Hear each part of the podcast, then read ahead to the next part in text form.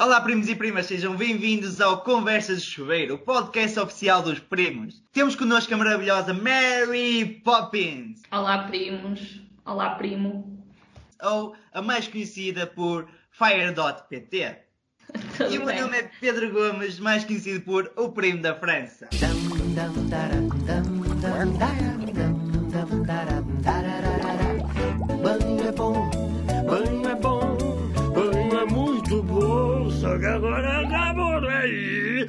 Yeah!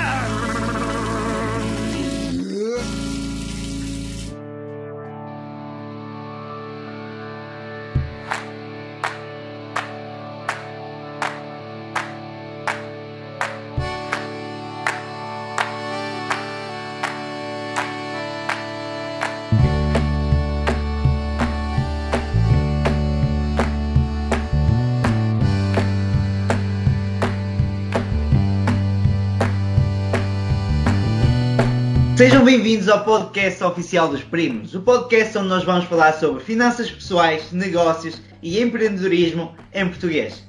Connosco temos a maravilhosa Fire. Olá, minha Olá, primo. Tudo bem? tudo bem? Então, nós decidimos que era um podcast.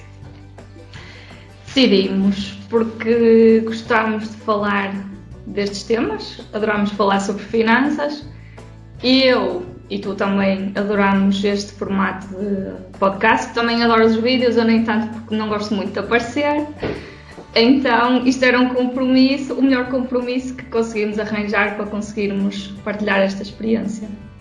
Isto é um bocadinho estranho para alguns primos, que é, para eles é a primeira vez que eles estão a ouvir e para muitos pode ser o sonho de uma vida. É verdade, eu sou uma pessoa, sou uma menina, como digo, é mesmo uma pessoa que está atrás daquela página e aqui consigo manter assim na mesma a cara escondida, tenho na mesma ali o, o bonequinho da máscara, por isso está tudo bem. Mas não é estranho, não... é assim, eu, eu acho estranho quando nós começamos a fazer alguma coisa, por exemplo, quando eu comecei a conhecer, foi um bocadinho estranho estar a falar. eh, para os primos que não sabem, eu estou a ter a possibilidade de, de ver a, a- nossa Mary Poppins cara a cara, está bem? Cara a cara não, ecrã com ecrã. No entanto, eu confesso que no início, quando nós começámos a falar, eu sempre digo, isto é muito complicado para mim estar a falar para um boneco. É verdade. E é uma coisa, por acaso, lá está, me dizem algumas vezes que é tipo, não podes dar um nome ou qualquer coisa, porque é um bocado estranho dizer então, olá Fire, tudo bem? Podes-me ajudar aqui em qualquer coisa. Mas não sei, pode ser que um dia partilhe isso. Para já É ficamos com Mary Poppins que eu gosto. Eu também, eu também adorei, sinceramente. Eu também adorei a nome. E pode ser que um dia, se os primos até se portarem bem e antes de mais nós temos que pedir. É, é uma das normas básicas quando se faz alguma coisa na internet é pedir às pessoas desde já para subscrever o, o podcast, porque isto é, é muito importante. Os primos têm que ter noção que não há, não há rendimentos que vêm do podcast. Portanto, tudo o que nós fazemos aqui é com muito amor, muito carinho e 40 minutos antes estivemos a, a tentar ver como é que íamos começar a falar, portanto. e estamos muito nervosos. É, este é o primeiro episódio, estamos muito nervosos. Portanto, se sair alguma coisa que não correu tão bem, tenham paciência que isto até o episódio 100 é sempre a melhorar. E estamos aqui num dia de abril que parece um dia de setembro ou de agosto. Eu não sei, está sol aí? Tá, tá muito bom. Por acaso aqui está tá chuva. Os primos não sabem, mas está, está aqui uma relação entre Portugal e, e França, está bem? Com uma diferença horária de uma hora, positiva para mim. mas pronto. Então, minha querida, o que é que nós vamos fazer hoje? Qual é o objetivo do podcast de hoje? Então, hoje eu vou-me pôr aqui num papel de entrevistadora e vou-te pôr a ti na cadeira quente para sabermos um bocadinho mais de ti. Há uma parte que nós já, já sabemos, porque tu partilhas bastante na, na tua página, no, no teu canal de YouTube e tudo mais, mas se calhar há uma parte da tua história que nós ainda não conhecemos e gostávamos de saber. Ou seja, como é que foi a tua educação, como é que foi o teu percurso ao crescer. Ora bem, eu tenho 29 anos, acho que é o importante. Eu tenho 29 anos e neste momento estou a viver em França. Antes de viver em França, estava hum, em Portugal e quando era muito pequeninho, quando eu era muito pequeninho, ali com um metro e meio, neste momento tenho 1,74m. Também não és muito grande. Mas quando era muito pequeninho, eu uh, sempre gostei da parte da, da aventura, sempre gostei de tudo aquilo que envolvia dinheiro, embora tenha crescido numa família que não tivesse muitas possibilidades. Eu sou um de quatro irmãos, nós temos quatro ao total em casa, e uh, cresci num ambiente onde a minha mãe passava o dia a trabalhar, havia a minha mãe mais ou menos 3, 4 horas por dia no máximo, a correr assim muito bem, e via o meu pai a fazer uh, as tarefas domésticas, digamos assim, uh, aqueles trabalhos que por norma, eu ponho isto em aspas, uh, dizem respeito à mãe, eu via o meu pai a fazer essas tarefas domésticas. E então cresci um, um, um pouco nesse ambiente onde não existia tempo para a família, não existia tempo para ir a um cinema, não existia, só, existia, só se falava de trabalho, contas, trabalho, contas. E isto acompanhou-me até aos meus 18 anos, ok? Foi a, a altura em que eu decidi sair de casa e fazer mais vida. Antes dos 18 anos, eu comecei a trabalhar aos 13, onde trabalhei em relotes, pão com chouriço, tive a possibilidade de correr o país uh, numa relote, por norma ia 3 semanas para fora de casa, para conseguir ganhar algum dinheiro para mim. Eu sempre okay. gostei muito, desde sempre, da, da independência, da minha independência, de ter as minhas coisas, para evitar uh, lavagens de roupa, como se costuma dizer, fui eu que te dei isto, fui eu que te dei aquilo, ou tu não fazes nada, etc, etc. E porque, como eu também não tinha, lá em casa não existia muito, uh, muito dinheiro disponível, eu também não queria estar a pedir porque a resposta era sempre a mesma. Não, vai trabalhar gandu. Então pronto. Uh, eu lembro que a primeira vez que eu pedi um telemóvel à minha mãe, tinha eu 13, 14 anos, ela disse: Queres um telemóvel e trabalhar? E essas foram essas as palavras que a partir daí começaram a ficar dentro de mim. E que tudo que eu construí, tudo que eu tenho até hoje, foi uh, devido a essas palavras. Que eu deixei de pedir que fosse o que quer que fosse e comecei a procurar realmente alternativas. Essas alternativas era abdicar de fim de semana para trabalhar, era abdicar de férias para trabalhar, mas tu chegas a uma idade em que consegues perceber que o trabalho que tu estás a fazer está a trazer resultados. Quer dizer o que Eu tinha ali 16 anos, eu conseguia ir até à praia e conseguia ir uh, almoçar fora quando eu quisesse, conseguia comprar um gelado e via que os meus colegas, que por norma uh, visualmente tinham mais dinheiro que eu, não conseguiam fazer isso. E isso começou a realmente a mudar uh, um pouco a minha mentalidade e mudar a, a maneira como eu via o dinheiro, que eu disse, afinal, existem as aparências, mas existem as vivências, não é? E em termos de poupança ou qualquer coisa assim, ou seja, tu trabalhavas no fundo para conseguir comprar e fazer coisas que querias ou também conseguias pôr um bocadinho de parte já a pensar em alguma coisa no futuro? Também com 13 anos é um bocado, é um bocado perguntar isto. Eu, uh, eu era chapa ganha, chapa gasta. Okay. Sinceramente, é, aos 13 anos eu recebia por dia, recebia por dia 35 euros, ou seja, já ganhava bem. Muito bem. 35 euros por dia, mas também trabalhavas a 6 a 7 horas. Eu tava, trabalhava em relotes, então uh, ia para a cama às 3 da manhã, 4 da manhã, porque é quando acabava as festas da aldeia, não é?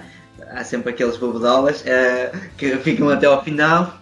E depois às 8 da manhã já estava a pé, porque não sei se sabem ou não, quem trabalha nas festas da aldeia, uh, neste caso os feirantes, eles acordam muito cedo e eles não se importam de ir às lotes pão com chouriço buscar o pão o, o pão com chouriço do dia anterior para tomar com um pequeno almoço. E eu lembro que eu cresci a ver o pessoal às 8 da manhã, martini com cerveja, ou então a, a, a ver fabais logo de manhã e eu ficava, uou! Wow. Era uma coisa um bocado estranha, mas. E a acompanhar esse martini com cerveja vinha o pão com chouriço. E eu cresci muito a ver isso, mas todo o dinheiro que eu ganhava era gasto, quase, quase que de imediato. No, já, ainda não tinha acabado o dia, já sabia para onde é que é o dinheiro. Já sabia okay. para onde é que é aquele dinheiro. O primeiro emprego então foi esse nas. O primeiro emprego foi, um, foi nas relotes, sim, foi nas relotes. Okay. Depois tive um outro uh, como padeiro. Cheguei a ter uh, um outro uh, parcial que o meu padrinho tem, uma empresa de, de, construção civil, e então eu cheguei a trabalhar na construção civil com, com ele durante dois meses, uma coisa assim. Mas durante esse período eu posso dizer que eu não trabalhava, porque como era o meu padrinho, nós chegávamos às obras, não é? Estás a imaginar um gajo com, com capacete? Aquela foto que nós vimos há um bocado das obras. Pronto, está a chegar o gajo com capacete e estava lá os empregados, por norma era quase tudo a família, e mandavam fazer alguma coisa e saía aquela, oh, mas sabes quem é o meu padrinho?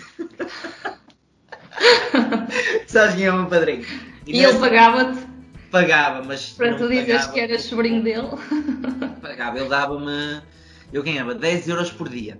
10 euros por dia. Claro que isso era não declarado. E quando ganhava os 10 euros por dia, atenção. E quando ganhava.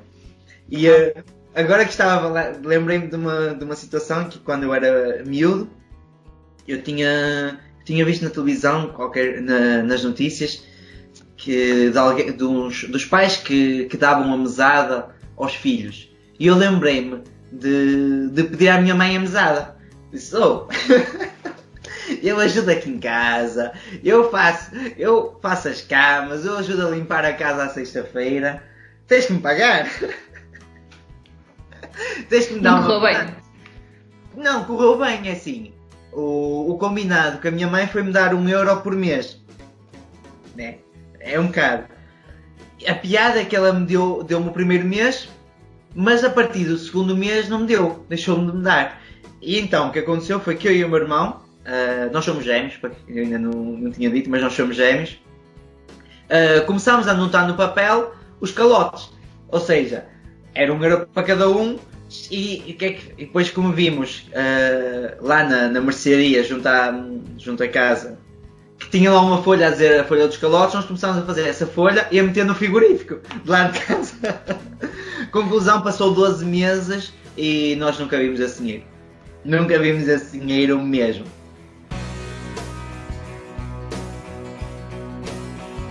Com 16 anos eu abri o meu primeiro negócio.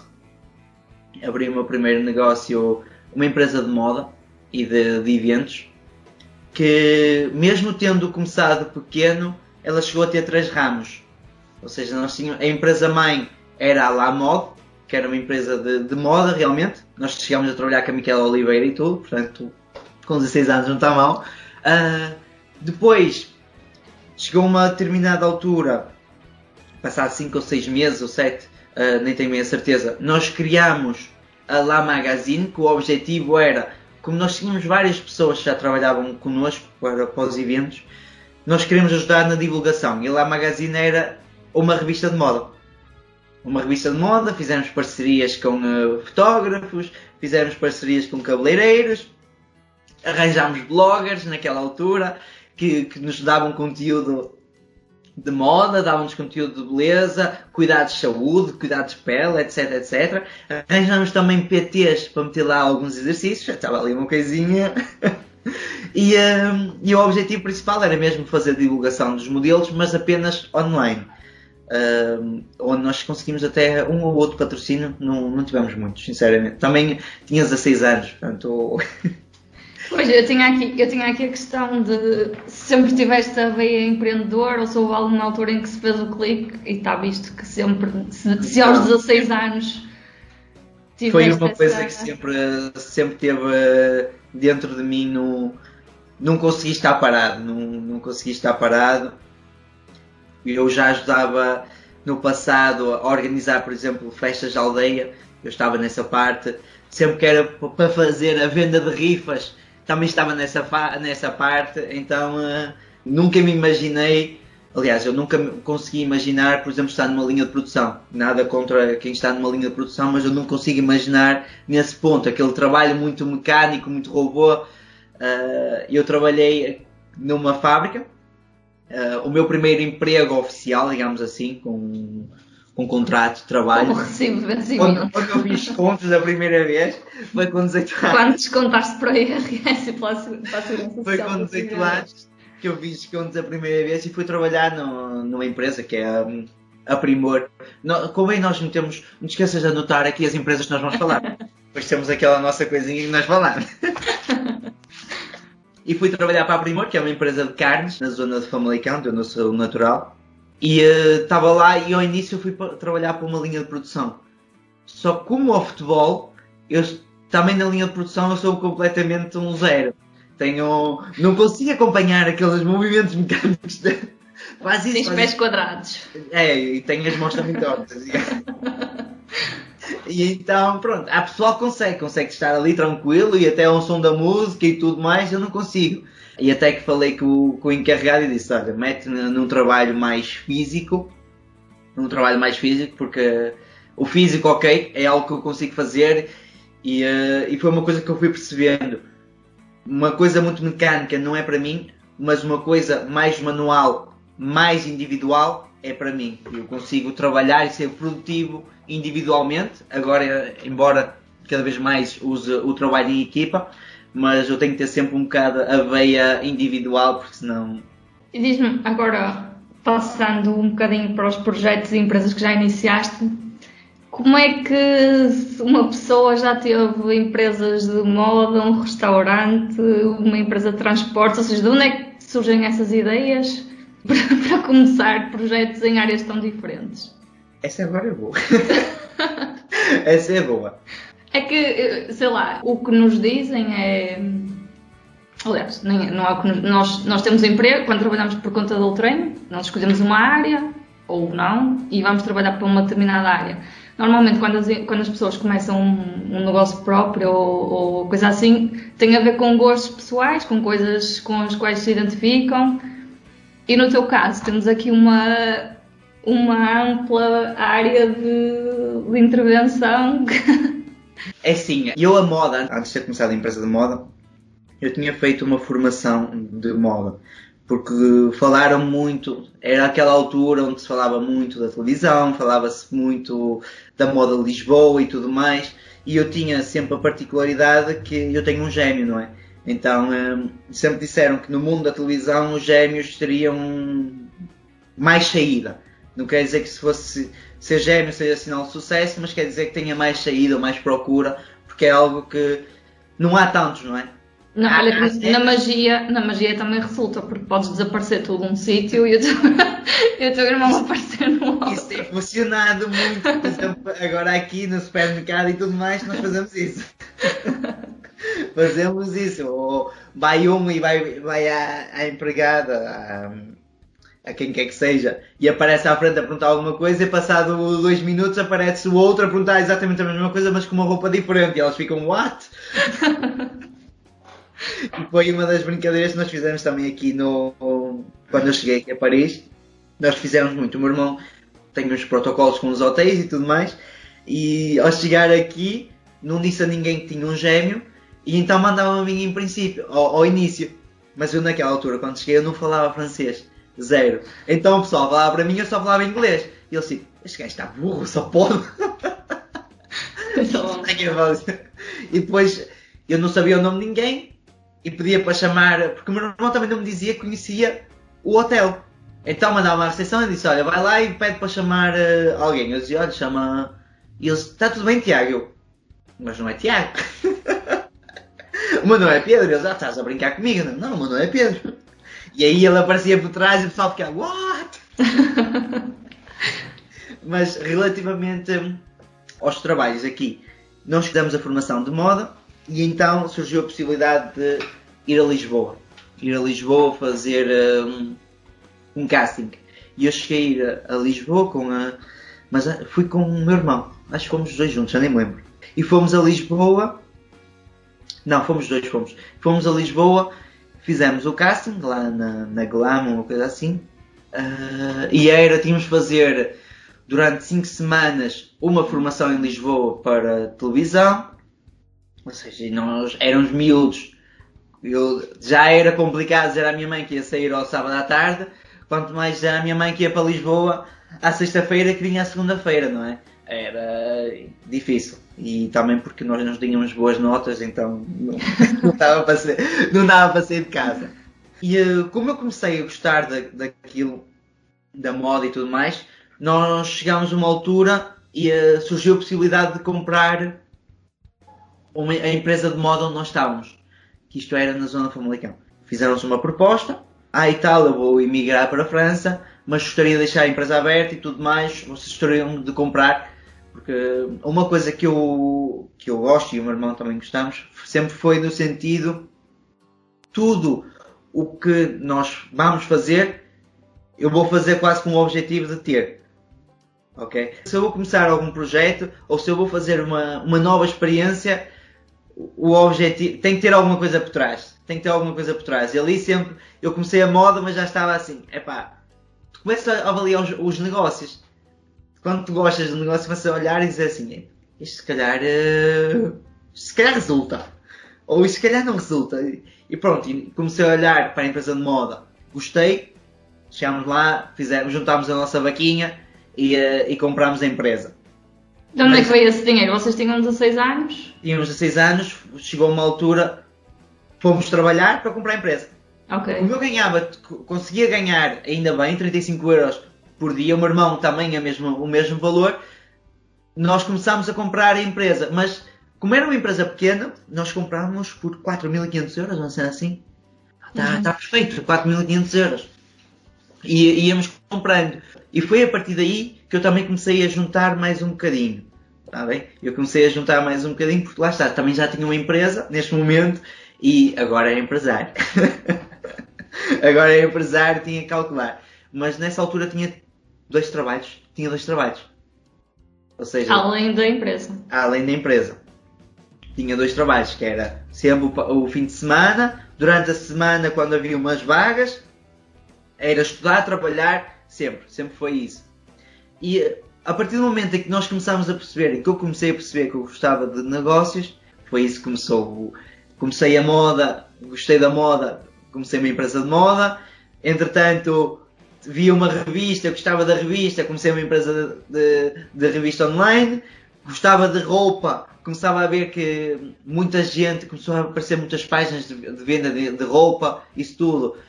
Associei-me a uma, uma costureira para fazer a roupa e então pronto, foi um bocado nesse ponto. Até que o meu grande projeto sempre foi, o meu grande sonho sempre foi ter um restaurante. Eu sempre gostei de, de comer, ainda hoje gosto de comer bastante. Eu faço faço quilómetros para ir só para comer. Não sou aquele gajo que não, não se importa de fazer 100 quilómetros se for para comer bem. Se for para comer bem. Se calhar para, para ir passear coisa assim já me custa, mas se for para comer bem eu faço 100 km à vontade. Tanto, por exemplo, estivemos a, a falar um bocado de ir eh, a ver se ainda vou apanhar o avião para Portugal hoje, mas eu, quando vou, eu vou muitas vezes a Portugal com o objetivo só para comer. Só mesmo para comer, eh, porque eu gosto da, da ga- gastronomia, não me importo mesmo. Temos muita sorte, nós. É, nós temos, realmente Portugal tem boa gastronomia, não me importa mesmo fazer quilómetros se for para comer. Então, e o teu restaurante foi com que idade que, que abriste? O restaurante eu comecei, eh, eu abri com 25 anos. Eu tinha metido na minha cabeça que até aos 25 anos eu teria que fazer alguma coisa grande. E o restaurante foi realmente a primeira coisa grande que eu, que eu fiz. Foi um investimento ainda generoso. Estamos a falar de quase 100 mil euros, nós estivemos ali. Não meti 100 mil euros, está bem? Não, não meti 100 mil euros. O- a coisa que eu fiz foi eh, quando tens um objetivo ou quando tu tens uma, uma especialidade, por norma há sempre alguém que procura essa pessoa. Então eu Para investir. Exatamente, eu tinha como objetivo ter um restaurante e havia uma pessoa eh, que era o meu anterior sócio, o Duarte, que tinha como objetivo procurar um especialista num restaurante. E então nós juntámos aqui o útil ao agradável. Se foi fácil arranjar um investidor, não foi. Foi aqui uma relação de um ano mesmo a namorá-lo, digamos assim, durante um ano, várias conversas por Skype. Eu encontrei o, o Duarte por acaso na internet, digamos assim, estava à procura de Business Angels, estava à procura de Shark Tank, estava à procura. Pronto. Era, estávamos a falar de um capital ainda grande, na altura procurava 200 mil euros por um restaurante e hoje sei que consegues montar um restaurante por 15 mil euros, por exemplo. O pessoal não tem noção, mas consegues montar um restaurante por 15 mil euros. O nosso maior erro, e foi um dos erros que eu vi que tinha no restaurante, teve a ver com a, com a grandeza. Tu podes querer começar grande, ok? Podes ter como objetivo ser grande, mas podes começar pequeno. Certo. Eu sei o contrário, eu queria começar muito grande e tinha o objetivo de ser grande. Foi um dos erros principais que eu vi. Dur- Durante quanto tempo é que tiveste o, o restaurante? Eu tive hum, dois anos, durante dois anos, E qual é que foi o balanço no final o desse balanço projeto? não me arrependo. Em primeiro lugar, não me arrependo. Nós fechamos a perda, como é lógico, nós fechamos o restaurante a perda, porque um restaurante só começa a ser rentável, digamos assim, depois de tu pagares o investimento. E para pagares o investimento num restaurante temos que contar ali 3, 4, 5 anos. E isto a trabalhar bem. A restauração é um erro de muita gente. Quando tu falas, por exemplo, vou iniciar um negócio, a primeira coisa que eles dizem é ah, vou, vou montar um restaurante, vou fazer, abrir um café, porque na nossa cabeça a ideia de um café é uma coisa muito simples. Tens um balcão, tens uma máquina de café, tens dois marmelos à tua frente, tiras um café, metes o açúcar, metes a colher e metes um, um chocolate, um roçado e está feito. Mas o erro é que um restaurante não dá muito dinheiro. Não dá muito dinheiro. As margens são mínimas. Mesmo muito. Estamos a falar de margens de 7, 8%. 7, 8% quando depois de. ainda tens alguns impostos, não é? Tu podes ter ali a contar com uma margem de 20% sobre o teu produto, mas esse 20% depois ainda tens de tirar pagar funcionários, tens de tirar pagar água, luz, gás, contratos de café, imprevistos que acontece muito com máquinas. Acontece mesmo. Depois tens, tens de ter certificados para tudo. É, licenças de música, licenças de, de tabaco, licenças de álcool, licenças para trabalhar até às duas da manhã. Tudo isso é licenças esplanada. Como é que, por exemplo, no caso da empresa de moda, tu compraste uma empresa que já existia, no caso do restaurante também já existia ou Não. foi tudo Foi do zero? todo o projeto criado do zero. A ideia que, do restaurante veio de, uma, de um anúncio. ok? Veio de um anúncio que havia. Estava em casa de um colega meu, nós estávamos na piscina. Estávamos na piscina, eu tinha 23 anos. Não, 23, exatamente. Tinha 23 anos, só comecei o restaurante aos 25, ok? Tinha 23 e via. Estávamos lá na, na piscina, ali a descontrair, na altura em que eu não queria saber nada. Estávamos a descontrair e estava a dar MTV, uma coisa assim e passou um anúncio do Hooters. O Hooters, não sei se sabes o que é ou não, o, o é, é um sports bar americano onde o conceito original são asas de frango, canecas de cerveja e tens as cheerleaders, ok? Tens a- as meninas a servir de calção e com a, com a camisola, uma, uma singleta, uma coisa assim, e estão a servir as pessoas que se deslocam ao sports bar só para ver futebol. E eu gostei daquele conceito. Gostei que- porque era algo que eu. Era uma coisa livre, não é? Tem, tu gostas de desporto, tu podes estar a ver desporto, tens, caneca, tens cerveja, que é uma coisa que o português bebe muito. Que bebe muito. E tinha asas de frango, embora eu não como frango. Mas. mas tinha as asas de frango. E eu então olhei para aquilo, a ideia foi. Eu idealizei aquilo e estava um colega meu ao lado. E eu disse: Olha, ah, e se nós montássemos uma coisa destas? Lição número 1: um, Nunca montes um negócio com um amigo. Ok? Amigos, amigos, negócios à Negócios parte, essa já é antiga. Foi, a, foi a, a primeira lição que eu aprendi com a, realmente com o restaurante. Foi a pensar que podia fazer um negócio com, a- com um amigo.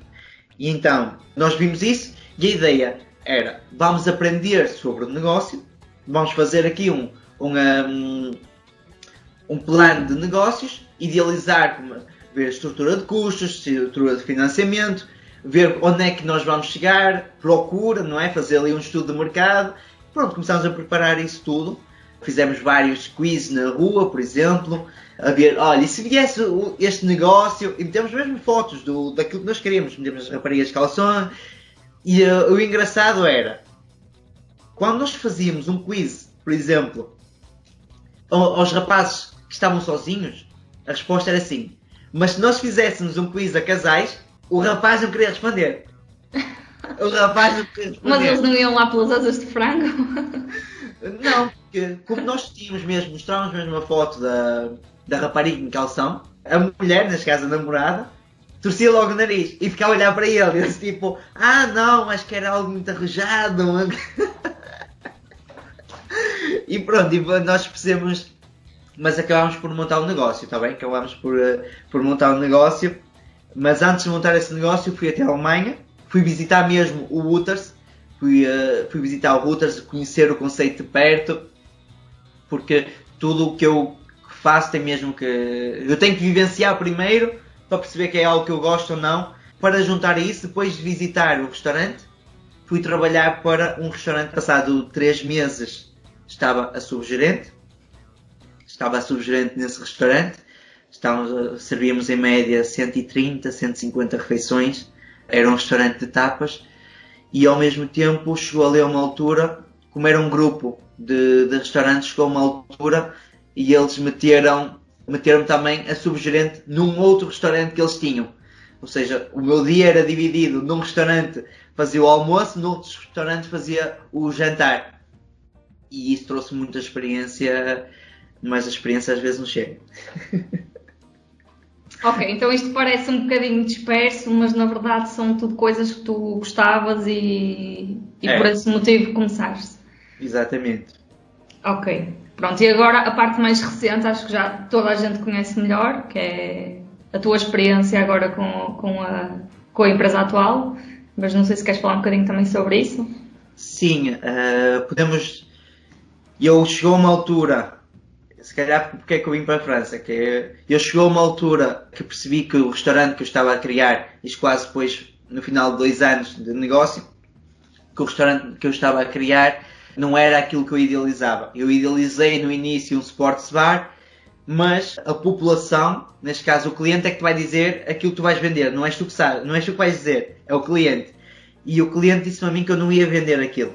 O cliente disse-me a mim que tu vais ser um restaurante de diárias.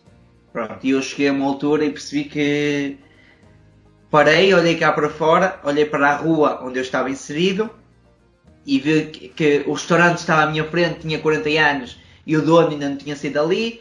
O restaurante em frente que tinha 30 anos e o dono estava lá. A pastelaria que ainda estava lá. E então eu disse, não, não, foi com este, não foi este o objetivo pelo qual eu criei o restaurante. Porque eu queria, tu, queria expandir, sempre quis expandir, sempre quis franchizar o negócio.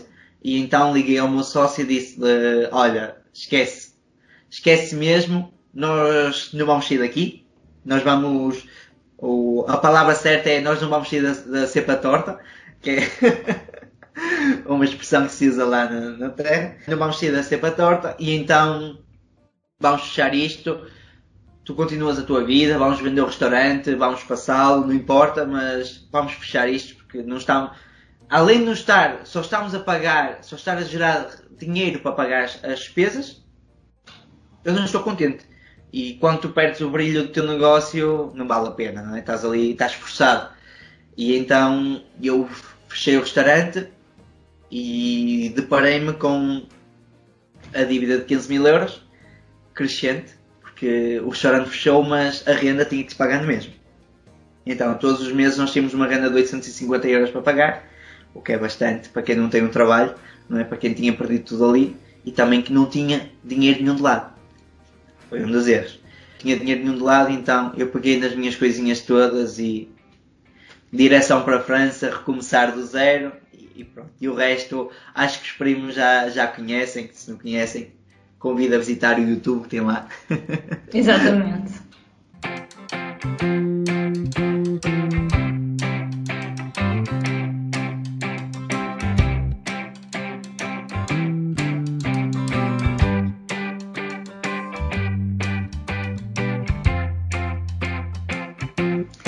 E agora, ou seja, nós até agora falámos da tua vertente empreendedor, quando é que nasce o primo investidor? O primo investidor nasce depois de pagar tudo. Depois de chegar à França, eh, eu decidi realmente pagar todas as dívidas e no final de pagar todas as dívidas eu comecei a, a perceber que eu sou assim, eu não quero que as pessoas cometam o mesmo erro que eu, que foi fazer alguma coisa e não estar preparado.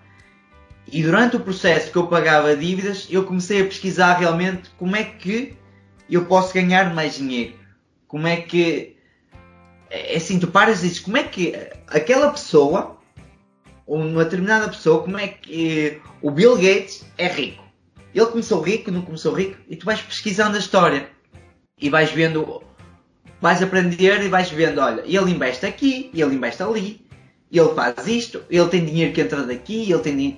E eu comecei -me a interessar por isso. E foi nesse ponto que eu disse, olha, vou estudar finanças, vou fazer formações à, direi à direita e à esquerda, vou, fazer, vou ver vídeos, vou comprar livros. A partir do momento em que eu deixei de pagar as minhas, que eu terminei de pagar as minhas contas todas, eu disse, olha, neste momento vou realmente me focar a, a mostrar às pessoas o erro que eu tinha cometido e como é que eu deixei de ter esse erro. E à medida que eu ia mostrando, as pessoas iam me perguntando, olha, mas ok, como é que tu pagaste? E neste momento o que é que tu estás a fazer? Pronto, e foi aí que eu disse, espera aí, está aqui alguma coisa que tu podes fazer mais. E, e pronto, foi aí que surgiu o primo investidor e foi aí. Mas um dos erros que eu tinha no passado sempre foi começar alguma coisa e não acabar. E então eu decidi criar o Primo da França como um incentivo para não deixar morrer o projeto. Quando tu estás exposto, quando tu tens mais gente a apoiar, quando tens olhos em cima, não é? Quando tens aquele controlo, uh, é que tipo um ginásio. Eu, se for para o ginásio sozinho, não vou fazer o exercício. Ah, por acaso eu sou ao contrário, se for com alguém, fico na conversa. Sim, mas se, com, se eu for com alguém é igual. Mas se eu meter, se fores com um PT, ele não está lá para ah, meter claro que sim. Ele está lá para me dar na cabeça. Certo. E foi um bocado por aí. Eu disse: Olha, vou criar a página e vou divulgar aquilo que eu faço, porque só assim é que eu vou conseguir ser consistente e só assim é que eu vou realmente levar isto a bom porto. Todos os outros projetos eu tinha deixado a meio, não é? Então não podia, não podia continuar assim. É um bocado injusto dizer que deixaste a meio porque, por exemplo, no caso do restaurante, se chegaste à conclusão que não fazia sentido ou que, ou que não era rentável ou que não era o que tu querias, não é, não é propriamente deixar a meio, mas sim concluir que é uma coisa que não faz sentido e partir para um próximo projeto. Sim, o restaurante sim, mas o, por exemplo, a empresa de moda, eu okay. deixei a empresa de um, dia, de um dia para o outro, foi do género, ah, isto não vai dar nada. Uh, deixei, okay. uh, ou isto está-me a dar muito trabalho, deixei de dar. Uh, quando eu comecei a empresa, eu não tinha não, não ganhava muitos rendimentos. Ou seja, aquilo era um part-time, um, digamos assim. E dava-me mais trabalho do que o retorno realmente que aquilo que, que era o desejado. E era um dos erros, que era o, eu trabalhava para, para ganhar dinheiro. Eu, a minha ideia era ter a empresa para ganhar dinheiro e não ter a empresa porque era algo que eu gostava de fazer. E, uh, e foi outro erro, um dos erros que eu também notei, que foi deixar de fazer as coisas realmente, deixar de procurar pelo dinheiro e procurar realmente fazer alguma coisa que tu gostas. Porque quando tu fazes alguma coisa que tu gostas, tu não trabalhas, não é? Tu estás ali, estás à vontade, estamos aqui nesta, a ter uma conversa que é algo que, não, que, que gostamos, então não custa. Não custa, pode estar a falar, não te calas. e quais é que são os objetivos a curto, médio e longo prazo? Se calhar por partes, primeiro na empresa onde estás, depois como investidor e neste projeto de, de partilha através da tua página com, com os teus primos de Portugal. Olha, relativamente à minha empresa, nós temos como nós temos como objetivo, objetivos ser uh, líderes de mercado aqui na zona onde nós estamos. Nós estamos junto ao aeroporto de Charles de Gaulle, que é um, o maior aeroporto de Paris, digamos assim, e nós temos como objetivo ser líderes de mercado. Para ser líder de mercado, ainda temos aqui muito para caminhar. No entanto, neste momento nós somos a única empresa aqui no aeroporto que tenha o certificado de segurança. Tem mesmo o certificado de segurança, nós somos chofés privados de segurança.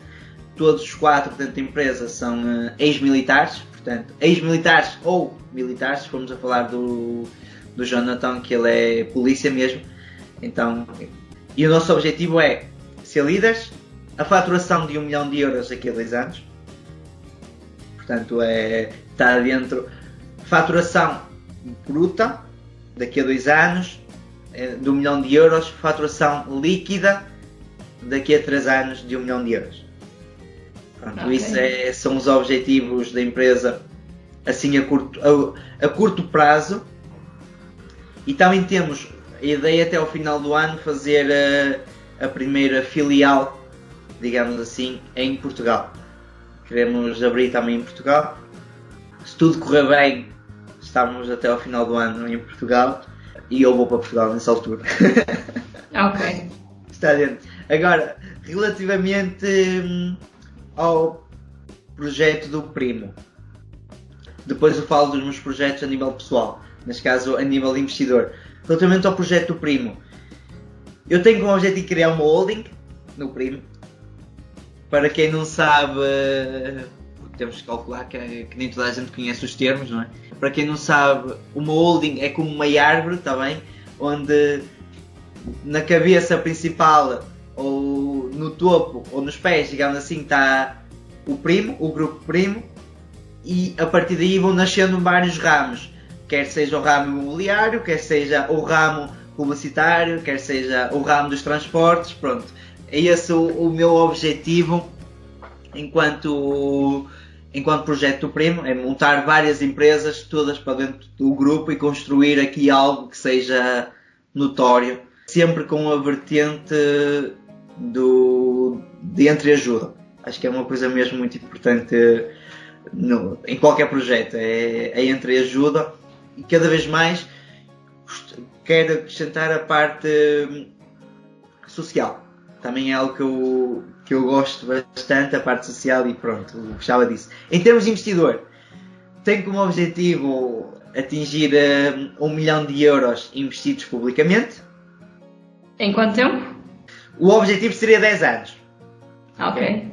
Seria 10 anos, mas convém deixar frisado que esses 10 anos pode ser mais, pode ser menos. Porque se, quando nós temos uma meta e ela corre, chegamos ao final de 10 anos e ela correu bem, não gosto.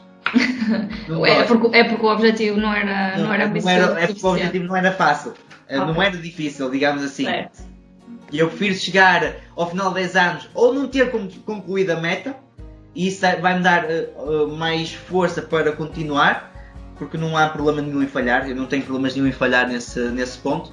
Ou então, chegar ao final do, dos 10 anos e ter uh, o milhão e. Não é? milhão e. Dizer não, um milhão não, era um milhão. Sim, acho, acho que ninguém se queixa de ter mais do que um milhão. Sim, mas lá está. Se, o objetivo será sempre esse: é ter um milhão de euros investidos publicamente Fora, claro, que tenho o dinheiro público e depois tenho o meu dinheiro privado. Ok? Então, uh, mas claro que o dinheiro público será sempre maior que o dinheiro privado. Será sempre. Uh, porque não dá, não, não dá para equilibrar aqui. Já tenho o dinheiro público, já está público e já, portanto.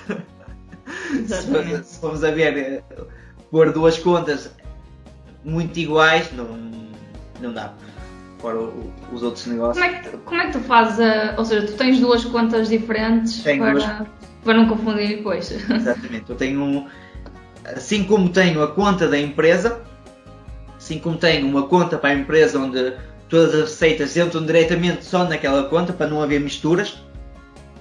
E, uh, e dentro daquela conta todos os impostos saem automaticamente para não haver. Uh, porque eu por acaso, antes da nossa conversa, estive a ver ontem uma, um filme na, no Netflix, quando cheguei a casa, e tinha a ver uh, com dois rapazes que começaram a construir um império imobiliário com falcatruas, ok? Com falcatruas.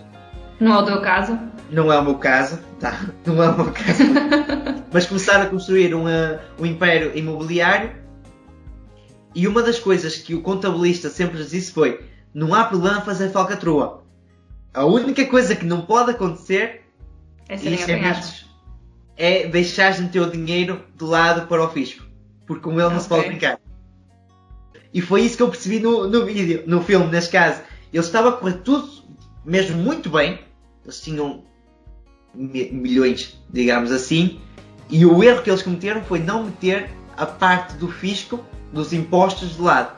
E que os impostos não se pode brincar, que eles... Perdes tudo, perdes tudo mesmo. Não é a primeira vez que muita gente se endivida por causa de impostos. Claro. É chegar a- aquele pessoal que nós tínhamos esse problema, por exemplo, no restaurante. Como as receitas é- não eram muito grandes, os dinheiros dos impostos, ou seja, o IVA, servia para pagar as contas. E não pode, não pode acontecer isso. Senão vai, Claro. estar sempre, vai estar sempre a. Agora tem que fazer mais, tem que fazer muito dinheiro para pagar o IVA. Ah, tá- Estás estás a meter numa, numa corda que, que a tendência é, é apertar o pescoço. E foi isso, foi a principal lição que eu aprendi quando perdi tudo. Já estás no zero, portanto, ou, ou começas ou, ou deixas ficar, ou, e eu não consigo deixar ficar. Uma das coisas que eu quero dizer só é que hum, não deixem de fazer. Não deixem de... Um dos lemas que eu tenho é que o medo de perder nunca me tira a vontade de ganhar. É, eu levo esse lema para tudo. Vai, vai e vai com medo e vai sem medo. Se tiver que correr mal, se tu perdes tudo, já perdeste tudo. Não tens mais do que possas perder. Muito bem. Nós temos aqui as nossas quatro perguntinhas finais. Pronto, então eu tenho aqui a primeira. Qual é que é o teu livro preferido? O meu livro preferido. E eu gostei hum, dos, dos, se- dos sete hábitos das pessoas de alta performance. Gostei. Ok. Não me Nunca perguntes li. o autor, uh, agora falta-me o nome, mas adorei esse livro, sinceramente. Mas também gostei muito do Homem Mágico da Babilónia. Já o Uhum. li não sei quantas vezes, sinceramente. Também adoro esse livro. E acho que é daqueles que. Para quem tem filhos, sobrinhos ou o quê. Eu acho que é um livro que pode começar a ser lido a partir dos, sei lá, 12 anos. É uma Sim. história, é uma fábula e com, com lições muito valiosas mesmo. Sim, eu por acaso é, é dos livros que eu acho que eu li 6, 7 ou 8 vezes. E é um livro que tu, se tu começares a ler hoje, tu É terminas ler, pequenininho. Pois, terminas é de ler hoje. É, é algo mesmo. E cada vez que se lê esse livro, ou pelo menos cada vez que eu leio o livro, eu tiro uma, um ensinamento que não tinha percebido a primeira vez, ou da segunda vez ou da terceira. E, é isso que eu gosto bastante. Muito bem. Conselho darias a alguém que está a começar? Ora, conselho que alguém gostaria a começar. Isso calculo como trabalho, certo? Alguém, ou começar um negócio ou alguma coisa.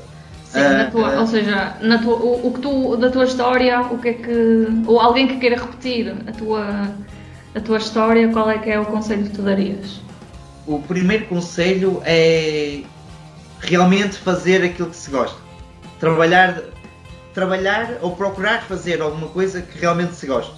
Não há nada dado, também isso é certo, não há nada dado. Se fizermos aquilo que nós gostamos, realmente vamos trabalhar e não nos importarmos passar muito, muito tempo a desenvolver um projeto. Porque gasta muito tempo mesmo. Desenvolver um projeto, desde a raiz até a implementação, gasta aqui energia que é uma coisa doida.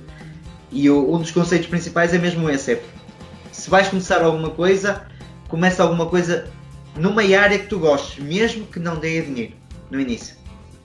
Mesmo que não dê dinheiro. Se é Até uma pela coisa- experiência, não é? Exatamente. Se é uma coisa que tu gostas, vais acabar por fazer dinheiro com aquilo. Tu vais acabar mesmo por procurar maneiras de fazer dinheiro com aquilo. Se vais fazer- começar algo que não gostas para ganhar dinheiro, eh, vais perder. Vais acabar por perder porque vais pensar que, que tudo se resolve com publicidade e não se resolve com publicidade. Ok. Onde é que as pessoas te podem encontrar nas redes sociais? Bom, as, podem me encontrar no Instagram com Pedro Mó Gomes, Pedro Mó Gomes, Pedro Miguel Oliveira Gomes. podem encontrar na- no Instagram e no YouTube o Primo da França que encontram facilmente. Muito bem. E agora para terminar, o que é que tu gostas de cantar no chuveiro? Que andar, não vamos? Uma, Ah, uma das Tu, músicas. tu nas festas populares deve ser ouvido muita coisa fixe. Sim, eu gosto, eu adoro músicas de festa popular, atenção. Mas não é isso que eu canto no chuveiro. não, o que eu canto no chuveiro é. hum, uma de- um dos filmes que eu mais adoro é o The Greatest Showman. Ah, Não sei se já viste ou não. Já. É, é, é, é um musical, mas eu adoro aquilo. E uma das músicas que lá tem, do Dreams, agora está-me a faltar. ah, É, diz que te esqueceste da música. não, não, não é isso. A Million Dreams. Chama-se A Million Dreams e é uma das, é das músicas que eu posso passar o dia todo a ouvir, sinceramente. Sinceramente. Estás-me pedir para cantar, não é? É que eu não estou a ver qual é. Não, a sério. Não me obrigues, não me obrigues a ir ouvir depois. Não, aquilo diz They can say, they can say. ah, Agora esqueci-me. Porque eu- quando ouves a música, quando tens a música na, ali a dar o som, tu sabes a música de cor. Agora assim, I don't care, I don't care if you call me crazy. I want to live. Ah, Agora esqueci. Esqueci mesmo da última parte. É Every night I go in bed. The brightest colors in my head, a million dreams that keep me awake. Gostei. I think of what the world could be, a vision of the one I see. A million dreams is all it's gonna take. A million dreams for the world we're gonna é, é das, é das músicas que realmente. Pronto, e com esta nos despedimos, não é? É. Obrigado, primos, espero que tenham gostado. Vemos no próximo Conversas de Chuveiro. E, minha querida, obrigado pela entrevista. Obrigada, eu. E falta dizer como é que as pessoas se encontram no, no Instagram. Fire.pt Fire.pt Obrigado, primos e primas, pela vossa participação e vemos no próximo episódio. Tchau! Adeus.